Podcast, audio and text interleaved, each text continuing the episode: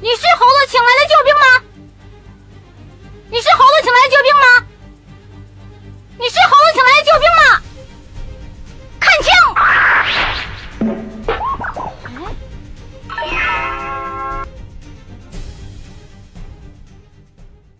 这宝贝原是我佛如来赐我往东土寻取经人的金、锦、进三个孤儿。锦孤儿先与你带了，进孤儿收了守山大神，这个金孤儿未曾舍得与人。金官此怪无礼，就与他吧。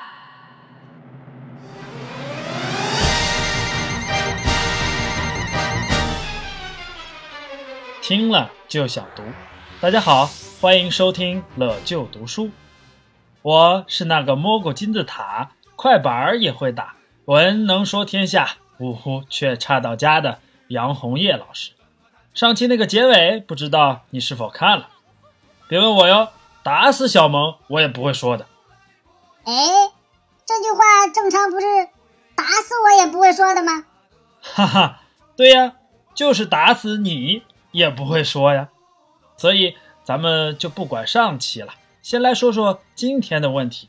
问题一：钻头号山一共有多少山神？多少土地？问题二：红孩儿的三昧真火是在哪里修炼出来的？怎么使用？问题三：观音菩萨是怎么收服的红孩儿？红叶老师，今天讲的这个红孩儿是你的孩儿吗？什么鬼？我俩可不是一个红。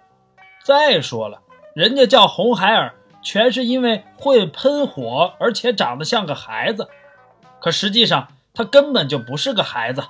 小名叫红孩儿，大了人家叫圣婴大王，年龄至少也得是三百岁以上了，比咱们那都大得多了。呃，还以为今天是个小屁孩的故事呢，那该多有意思呀！谁知道是个三百多岁的娃娃脸老妖怪？好吧，好吧，那你就快讲讲这老屁孩到底有多厉害呀？哈哈，话说呀，这师徒离了那乌鸡国，正在山间行走，突然间，山坳里出现一朵红云，直冒到九霄空内，聚成了一团炙热的火气，红光满天。这红光里藏的就是红孩儿，他。等着吃唐僧肉，可是等了好久了。不过这次一见，哎，这白白胖胖的肉夹馍不是自己啊！周边还有三个长相恐怖的动物在保护着他。看来这天下是没有免费的午餐喽。于是他灵机一动，变成了一个七岁的小孩，一丝不挂，光着小屁股，捆着手脚，吊在树上，在那儿大声喊着。救命啊！救命啊！得，又到了唐长老上场的时候了。你说对了。这唐僧见了此景啊，赶忙问道：“呃，你是谁家孩子啊？为何掉在树上啊？”红孩儿嘟起了那可爱的小嘴唇，说：“家里被强盗洗劫了，自己呢就被吊在了这里，任由自生自灭。”唐僧看那小孩的可怜模样，连忙让八戒把孩子放下来，要送他回家。可是这小家伙下地后，哭闹着，非得让人背着。哎呀，熊孩子，不会又憋着什么坏的吧？哦，我想起来了，难道说也是银角大王的那招移山大法？别说，还真差不多。他用的那叫众身法，此法一用。重有千斤呀！这红孩儿一边用着法力压着大圣，一边弄了一阵沙尘暴，呜的一下就把唐僧给当卷饼卷走了。啊，这八戒沙僧是摆设吗？哎，只能怪这两个人呀太轻敌。大风刮起来的时候，一个藏头，一个遮眼，一个不小心，师傅就没了。哎。真是猪队友啊！说好的打配合呢？后来这三个徒弟四处找师傅，可是怎么找都没有师傅的踪迹。急得大圣变了三头六臂，用金箍棒四处乱打，叮当痛痛的。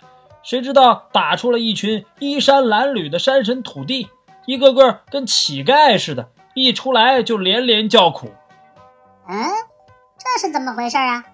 土地们说呀，这里名叫六百里钻头号山，山中有个枯松涧，边上有个火云洞，这洞里有个神通广大的魔王，乳名叫做红孩儿，大号叫圣婴大王，动不动就欺负他们，还把他们当奴隶使唤。啊，使唤神仙，这妖怪也太胆大妄为了吧！这妖怪胆子大，说明法力可是不弱。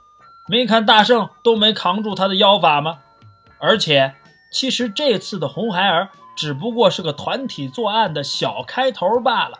唐僧取经这一路上遇到的妖邪基本上有三类：一类是从天庭上来的，比如之前说的黄袍怪；还有一类是佛派那边的，比如上次说的青毛狮子；另外一类就是野势力，不属于天庭道派，也不属于佛派。比如白骨精啊、黑熊精等等，在这一堆野势力当中，有一个大家子，《西游记》里面出现的次数超级多。对于唐僧师徒而言，出来一次就是大难，出来一次就是大难。什么？还有组团来捣乱呢？哪个大家子？牛魔王一家。这红孩儿啊，就是牛魔王的儿子。后面女儿国、火焰山。他们这一大家子轮流出场。哎，我记得这牛魔王是孙悟空的结拜大哥呀，咋还翻脸不认猴了呢？哎，这个中因果比较复杂，后面有机会咱们再说。但是当大圣得知这红孩儿是牛魔王的儿子时，心里那是相当高兴啊，心想：按理说我还是他老叔呢。这就不用愁了，打都不用打了，轻轻松松就把师傅要回来。可谁知道红孩儿根本不信，见到孙悟空就举火尖枪，声称要刺穿他的猴屁股。哎呀，这老屁孩六亲不认了。红孩儿的武力啊，并不能压制大圣，不过他精通法术，这个法术那是极为厉害的，名叫三昧真火。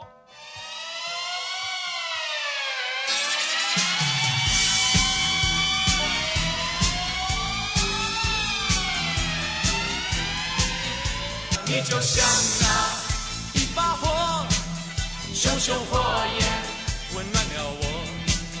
你就像那一把火，熊熊火光照亮了我。我虽然欢喜哎，我记得以前那个黄风怪会三昧神风，这次怎么又来个三昧真火呀？三昧是什么呀？有三谛吗？什么三谛呀？这三昧呀，是佛教用语，一般指的是事物的要领、真谛。说简单点，三昧神风就是风中的高级风，三昧真火就是高级火。红孩儿对着大圣一用此法术，就口里喷火，鼻里喷烟，火焰齐生，浓烟迸尽呢。啊，这可不妙啊！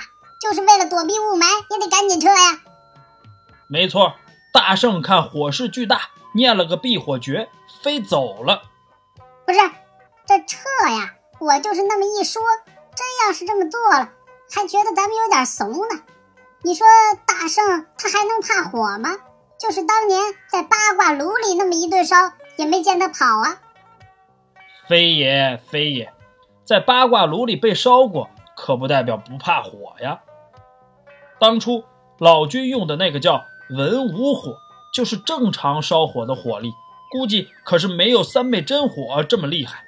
即便是个文武火，大圣实际也没有被烧到。他躲在八卦炉中巽卦的位置里。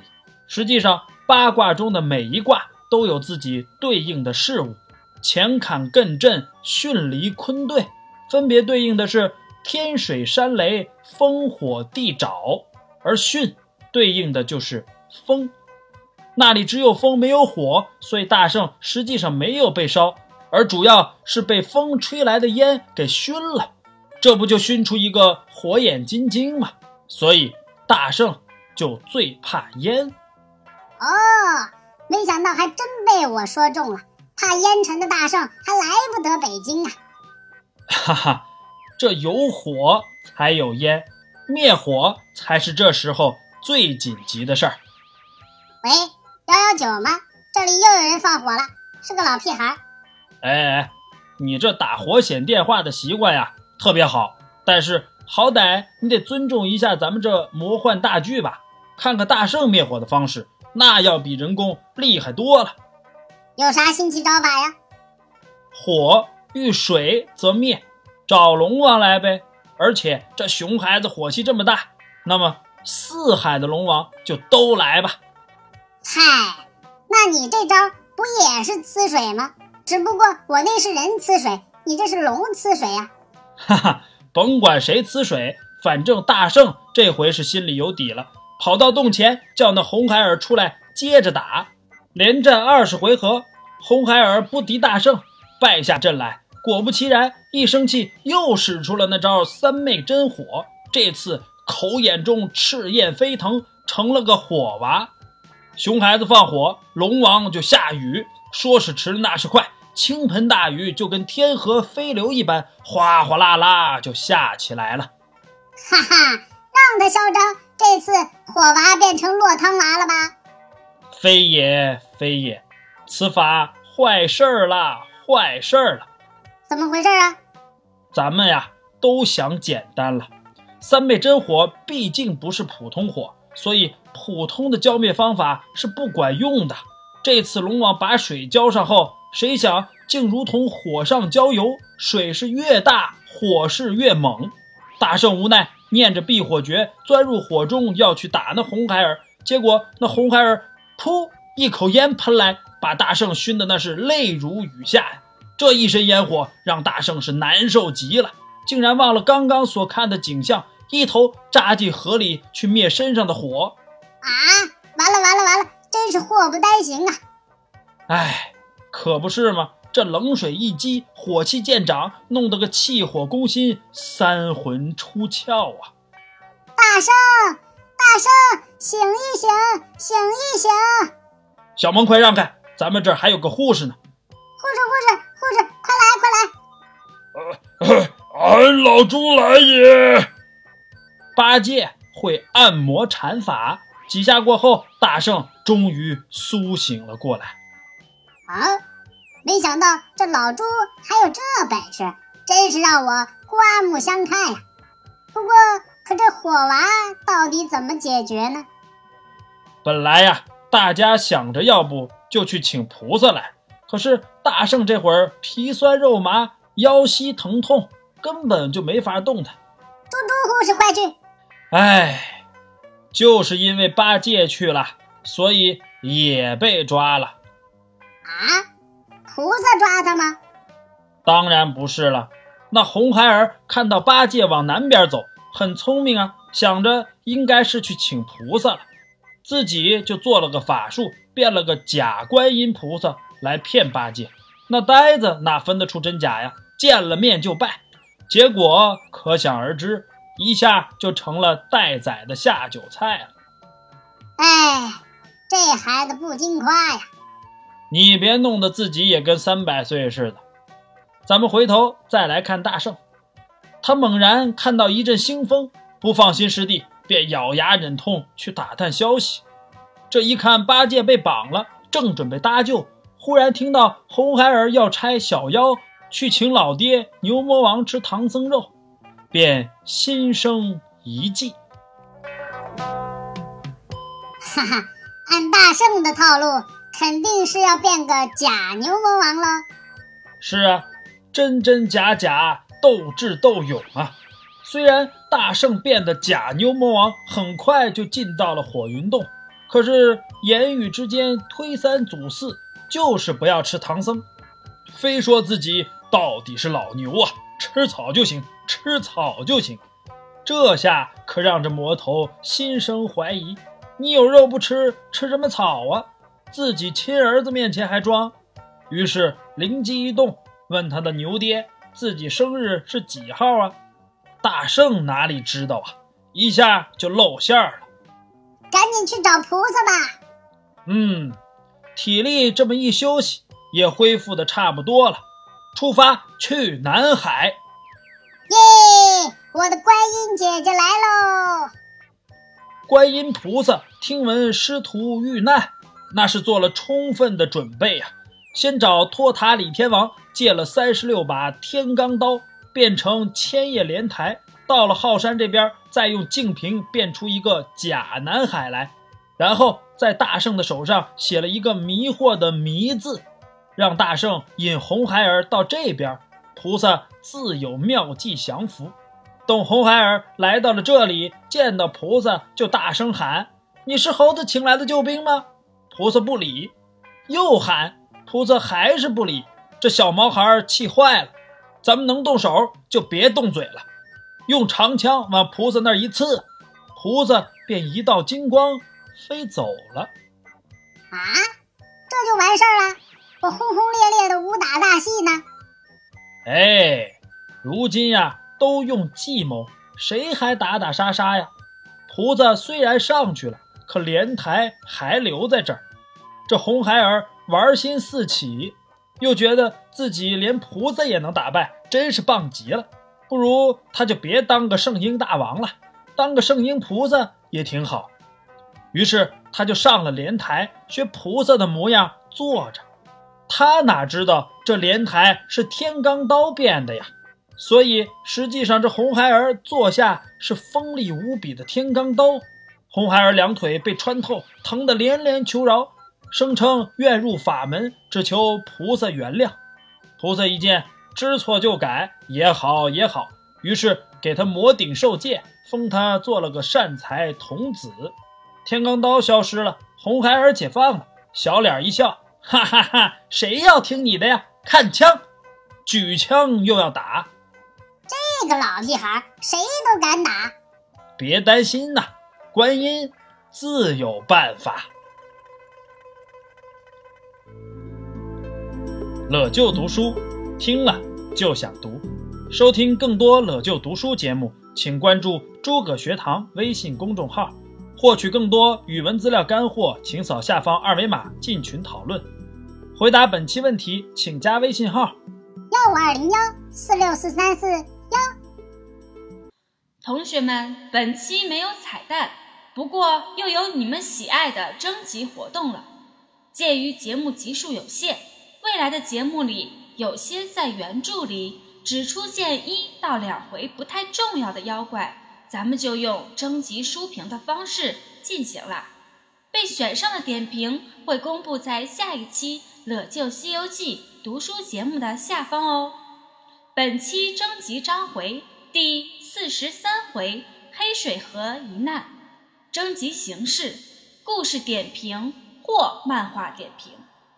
故事点评，请你将故事总结为精辟的一句话，或者搞笑的一段话。你可以只抓住故事的一个亮点叙述，也可以另辟蹊径卖个关子。比如黄袍怪一集，可以点评为这次唐僧变成唐伯虎啦，也可以说成原来这次师徒所遇是个耗子精。总之要做到三有：有依据、有意思、有吸引力。如果你的精彩点评可以吸引其他没读过这回故事的小朋友们，功德无限哦。漫画点评。